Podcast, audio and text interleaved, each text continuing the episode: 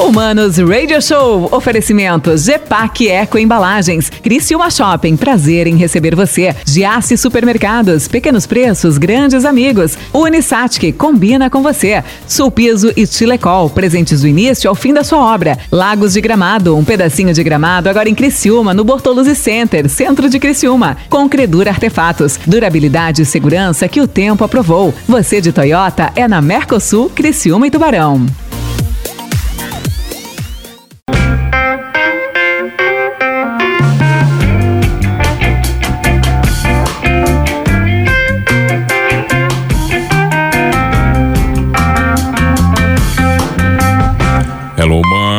Boa tarde. Mano Dal Ponte que vos fala aqui na 92. Muito prazer. Humanos Radio Show aqui na 92. A beleza? Segue lá. Arroba Mano Dal Ponte, arroba Rádio 925 FM. Você vai curtir sempre duas entrevistas inéditas aqui no Humanos. Pode ir lá no Spotify, tá tudo lá. Meu produtor, meu querido produtor Fernando Choque, diz que tem uma atualização constante, ou seja, a cada três ou quatro meses ele sobe uma ou duas entrevistas. Então, Reclama com ele se você não achar. Humanos Radio Show não só no Spotify, mas também em todas as mídias e plataformas de streaming. Fechadíssimo? E hoje comigo, o cara que tá aqui advogado, advogado trabalhista, mais de sete anos, vice-presidente do Lions Clube. O cara tá abrindo uma, uma empresa de tecnologia e saúde. Na adolescência foi auxiliar de despachante e gosta de um bom rock, isso eu tenho certeza. É por isso que eu vou com a cara desse cara doutor André Diniz. Tudo bem, doutor? Que prazer lhe receber. Tudo bom, mano? Um prazer estar aqui. Obrigado pelo convite. É que eu posso chamar, eu adoro chamar advogado doutor, cara. Eu acho bacana, assim, parece uma coisa bonita. Não, aqui a ah. gente dispensa esse tratamento. Não, Estamos pô. entre amigos. Ah, então tá certo. Vem cá, o André, advogado por sonho, por profissão, por escolha ou por simplesmente porque a vida te levou para esse ramo? Mano, eu desde sempre tive a vida, deixa a vida me levar. Aqui é rádio rock, mas rola esse sambinha Não, também. rola, rola também, vai. É, cara, é, na verdade, assim, eu venho de família de advogados, né? Minha mãe é advogada, meu avô foi advogado, então tá na veia. É algo que a gente sempre gostou, sempre fez e a vida levou para esses caminhos aí que acabaram se abrindo para tá, mim. Mas daí você vai, você vai, você vira um advogado trabalhista e é por escolha. Aí Cara, você gostou eu vou te da treta contar uma história. Você vai, você vai rir agora. Eu casei com a minha professora de direito do trabalho. Ah, então beleza, tá tudo certo. Já tá entendido, né? Não, entendemos, não precisa nem explicar mais nada, cara. Cara, é, é, como é que foi isso aí? A paixão pelo direito do trabalho, pela professora. Foi Na tudo muito ali, mágico. Alucinou, cara? Foi tudo muito mágico, cara. E ela, e ela, como é que ela entendeu isso como professora, pô? Ah, cara, foi muito bacana. Legal foi quando eu, che... eu assumi o namoro com ela, cheguei na faculdade e parecia que eu tava vendo um ET na frente, cara. Ela te dando aula? É, ela dando aula, cara. Ela fazia piada comigo na sala. É complicado. Piadinha interna, assim, aquela piadinha, piadinha interna. interna. Piadinha de casal. Ninguém entendia, daí. Ninguém entendia, mas eu entendia, né, cara?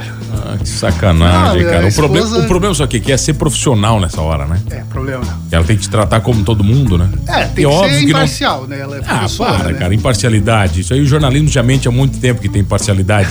Você vai querer dizer que tem entre mulher namorando e, é. e professora, pô. É, daí a gente casou, sempre tive gosto pela área do direito do trabalho, né? A oportunidade veio, a carreira abriu e eu fui cair de cabeça e fomos, fomos adiante. Sete anos como advogado trabalhista? Há sete anos já.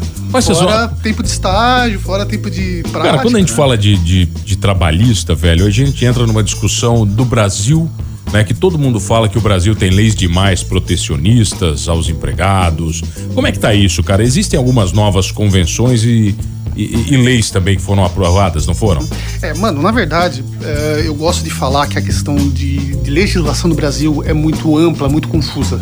Né? Para você ter uma ideia, o que nós temos de leis ordinárias, que são aquelas leis padrão, tirando o Código Civil, Código Penal, etc., nós já temos mais de 13 mil leis entende? Que estão. Algumas, logicamente, não estão em vigor, né? Mas a numeração das leis, das leis já passou de 13 mil faz tempo, cara.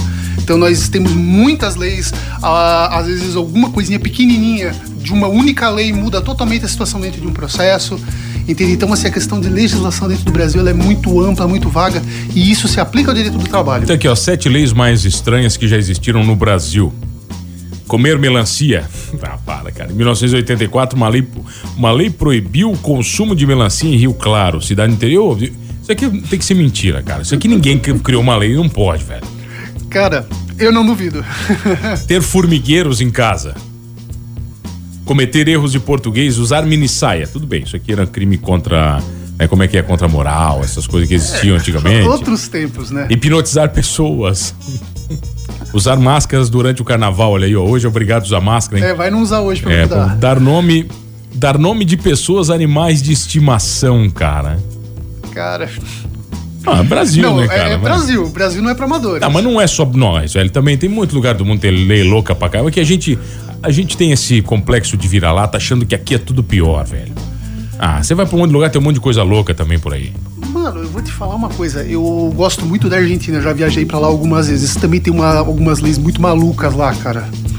Tem algumas leis muito malucas lá. Tem, tem algumas leis que você. eh, Se eu não me engano, tem uma região no sul da Argentina que você, determinado dia da semana, você não pode comer determinado tipo de comida, cara. Não, né? Tem alguma Que é coisa lei, assim lá lei. que eu ouvi falar. Entendeu? Não, não, não cheguei a, a- ver isso, mas tem alguma coisa assim lá. Mas partindo desse Tem pre- cada bizarrice no mundo da, da lei, cara, que é absurdo. Mas assim, você como advogado, você não tá pra avaliar se a lei é bizarra ou não, né? Você tá aí pra cumprir e pra defender o seu cliente. É, Essa é grande questão. Mas agora, por exemplo, na Argentina nós tivemos situação de que legalizaram o aborto, né? E agora já tem tribunal lá que tá falando que o aborto é ilegal. Entendeu? Então existe desde sempre, e existe aqui no Brasil mais do que em qualquer outro lugar do mundo, essa queda de braço do judiciário, legislativo, porque a lei, infelizmente, ela é feita para ser vaga, para ser interpretada. né? É, isso o STF tá, tá botando isso muito em prática, né? No, ultimamente, É, mas às mês, vezes né? eu não, não vou tecer críticas ao, ao STF. Não, eu também mas não, imagina. Tecendo críticas já, né? Como é que eu vou tecer uma Às crítica ao vezes- STF se eles me derrubam amanhã, que tiram a rádio do ar semana que vem? É, cara. Não dá, né? Entendeu? Já tiraram duas vezes o WhatsApp do ar, né? O que, que a gente vai dizer? WhatsApp, né? Vamos, vamos se respeitar também, né, cara? Mas assim, ó, velho, nesse padrão de interpretações e tantas leis, né? é, esse protecionismo que a gente fala da, da, da legislação trabalhista, ele é verdadeiro ou não? É, então, nós tínhamos duas nós temos duas realidades, né? Uma realidade pré-reforma trabalhista de 2017 e outra Essa hoje. agora, recente. Exato, a de Tá. 2017. É, Pré-2017, realmente a justiça do trabalho era uma justiça protecionista, puramente protecionista do trabalhador. Certo? O trabalhador ele tinha uma série de benefícios dentro da justiça que dava para ele a condição de pleitear na justiça de uma forma irresponsável.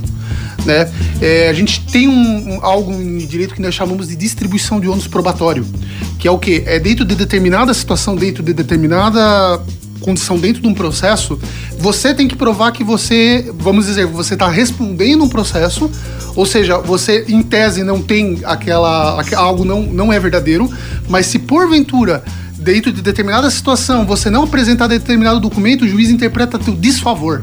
Mas olha só, André, Então, só, é só você tá falando isso aí, me veio uma ideia na mente. Con- Conversava hoje, inclusive, de manhã, com uma grande empresária, Uhum. amiga minha, e, e sobre este tema falávamos, quer dizer, não tinha nada a ver.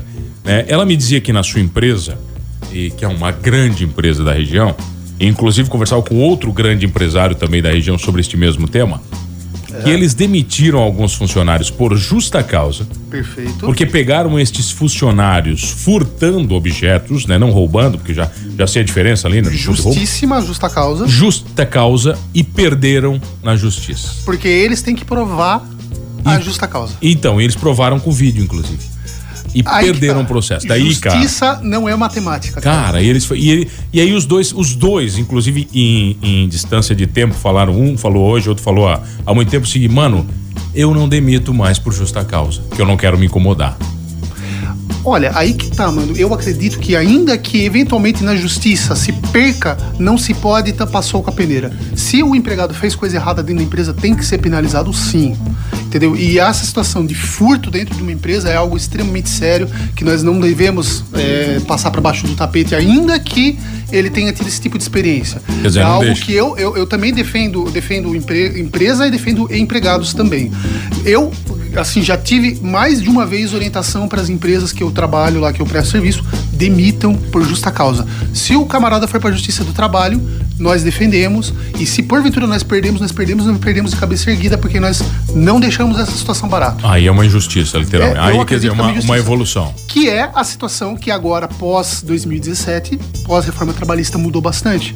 Porque o trabalhador agora. Antigamente ele não tinha o ônus de sucumbência, que nós chamamos, ou seja, ele não pagava custas de processo, não pagava honorário da parte contrária.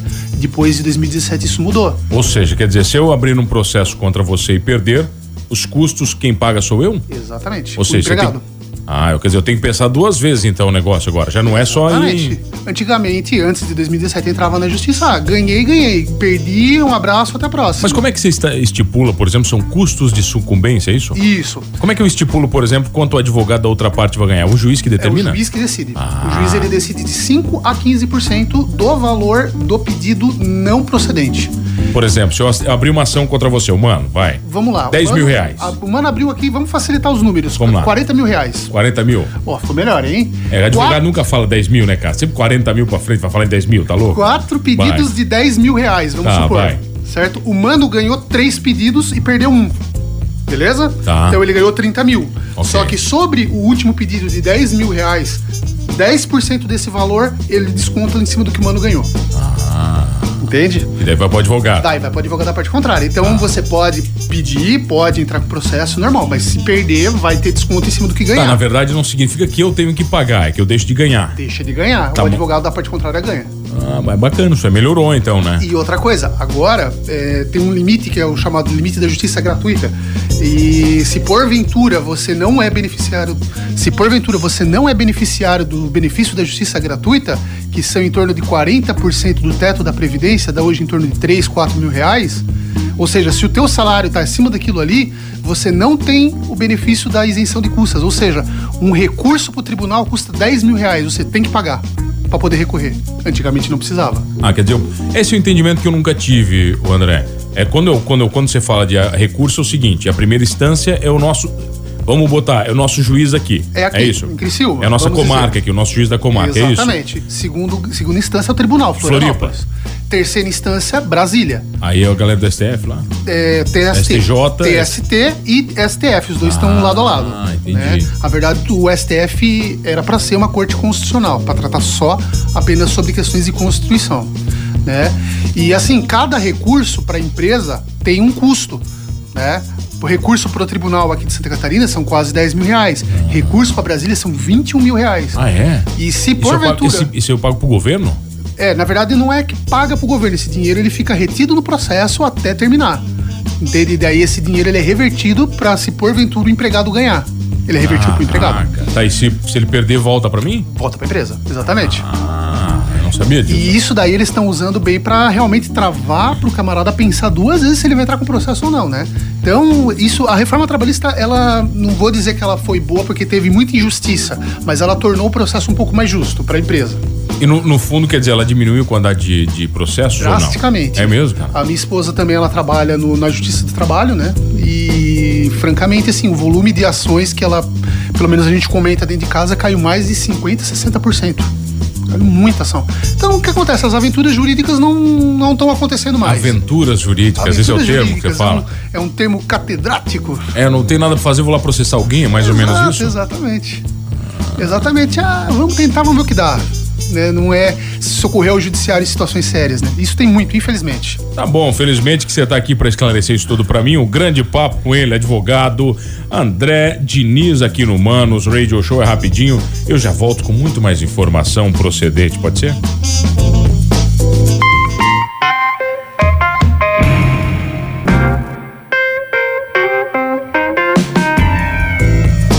Voltamos, senhores, aqui no Manos Radio Show. Você já sabe, na 92 a música nos conecta e as boas entrevistas também nos conectam aqui no Manos Radio Show. Segue lá, arroba Mano Dal Ponte, arroba Rádio 925 FM. E hoje aqui no Manos eu tenho o prazer de receber ele, que é advogado, especialista em direito trabalhista. Já batemos um bom papo sobre leis, né? Quem sabe seremos processados por algumas falas nossas. Deixa eu puxar meu cartão aqui, só um minuto. É, pra ver, né? Aí o advogado pode defender advogado ou não? Pode, pode. Ah, tu pode se defender se tu quiser. Cara, eu posso defender qualquer um. Até cara. tu, por exemplo, Posso até for- defender meu cachorro, tranquilo. Tá certo, André Diniz. Ô, meu bruxo, vem cá. Falamos sobre tantas coisas, cara.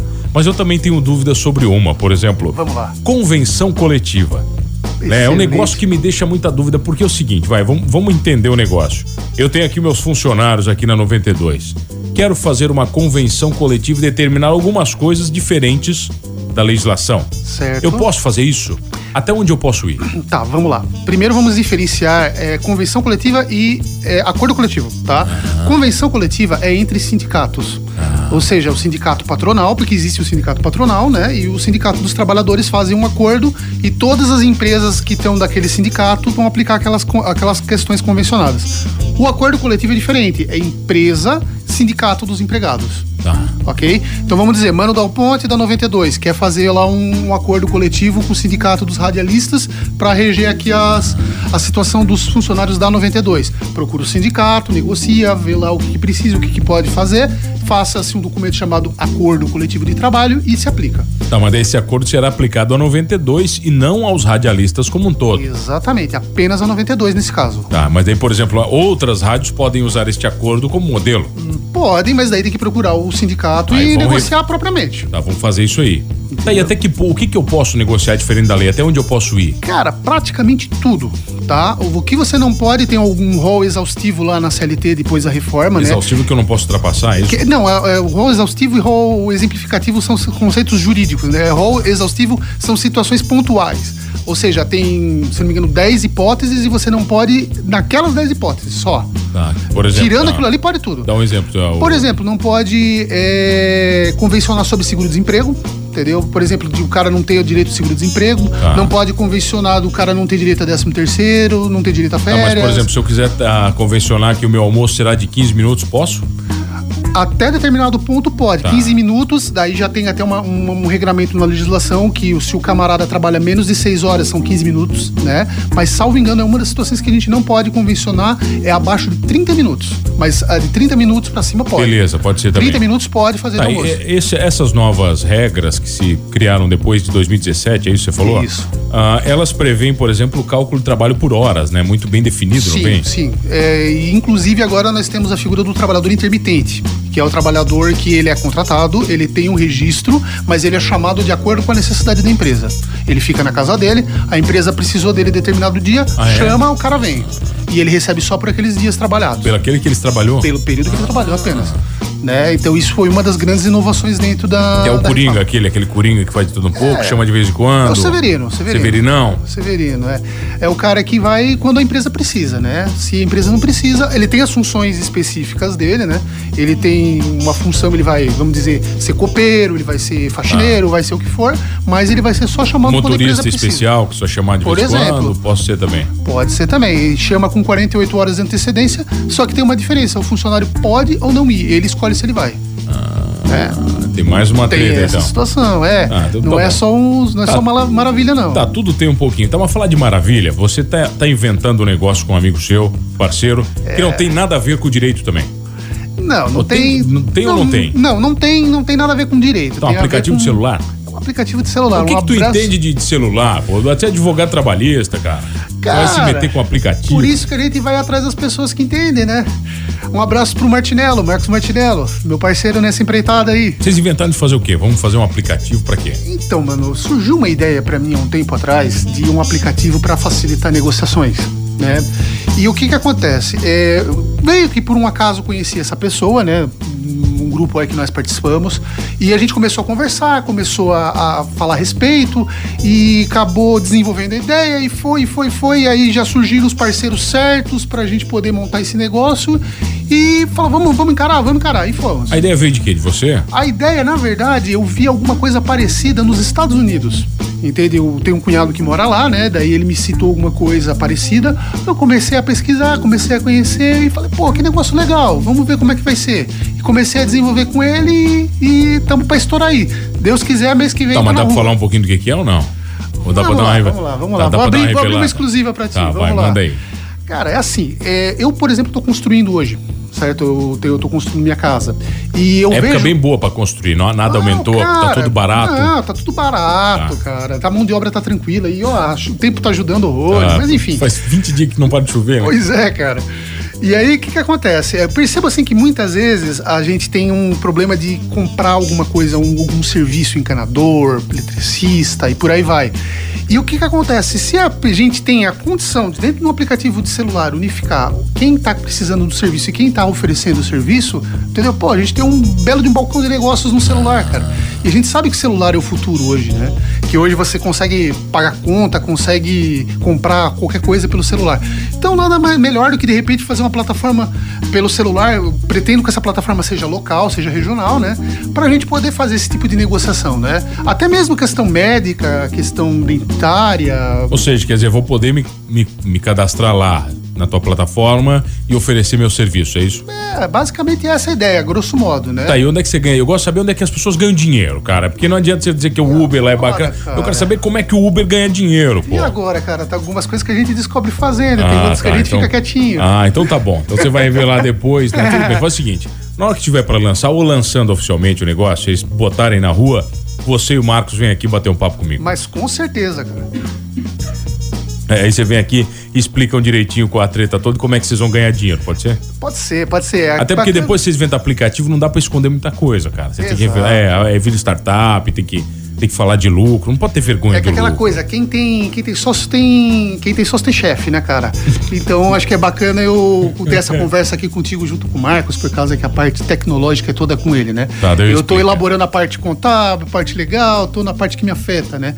Mas eu acho que é um, um serviço aí que Deus tudo correr muito bem aí, a gente vai lançar no mês que vem e vai ser algo bem legal aí na região. Tá, daí o pessoal vai aproveitar. Uma coisa que tá aqui no teu, na, no teu currículo para mim que eu fiquei curioso. Vamos lá. Tá, só pra gente encerrar bem. Depois da faculdade começou a trabalhar como cobrador de contas. Cara. Pra, ah, cá, você andava com o quê? Com, com um, um martelo e um um taco de beisebol, ia na porta em porta. Como é que é isso?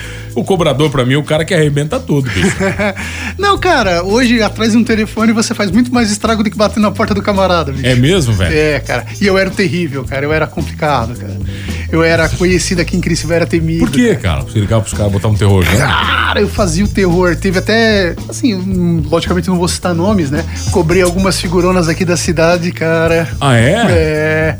Cobrei aí gente de dono de empresa grande aí. Que tu acha que não é velhaco, mas é? É velhaco, cara. E fiz bater lá na porta do escritório pra pagar conta, cara. E bate mesmo, cara. Bateram, desceram lá do, do seu belo apartamento lá no, no Pio Correio e vieram, cara. Caraca, velho, que maravilha. Só enchendo o saco. É bom, é, mas você, você, era chato mesmo, cara? Eu era, cara. Eu era. Ligava até pra velhinha pra, pra, pra pressionar a neta, cara. Eu era cruel. Pra o cara ficar com vergonha mesmo. Não, a gente não podia, tinha, lógico, tem uma técnica, tem uma questão legal, né? Que a gente não pode abrir questão de dívida para quem que é, né? Mas aquele momento, né? Tem determinado momento que a pessoa não te atende mais, aí liga pra avó, liga pra mãe, ó, oh, pede pra ela me ligar, ó, oh, pede pra me ligar. E aí a pessoa liga, né? Então, porque daí começa, porra, vai ficar. Tô incomodando a minha família. É, tem essas, essas malandragens aí de cobrança, né? Mas é uma malandragem lícita, né? Por Ser, causa serviu, que... cara, para criar a tua personalidade como é hoje? Cara, é que assim, é, eu sempre prezei muito por pagar conta em dia, por pagar todos os meus compromissos certinhos. E infelizmente tem muitas pessoas, é, Criciúma não é uma exceção, que aquele ditado, né, come sardinha para rotar lagosta, né? e que infelizmente deve para todo mundo e paga paga pose, né? Existe, infelizmente, né? É que na verdade o dever, o dever para aí tem uma teoria também, André. Dever para as pessoas, enquanto eu estou devendo e pagando, eu sou um investidor, né?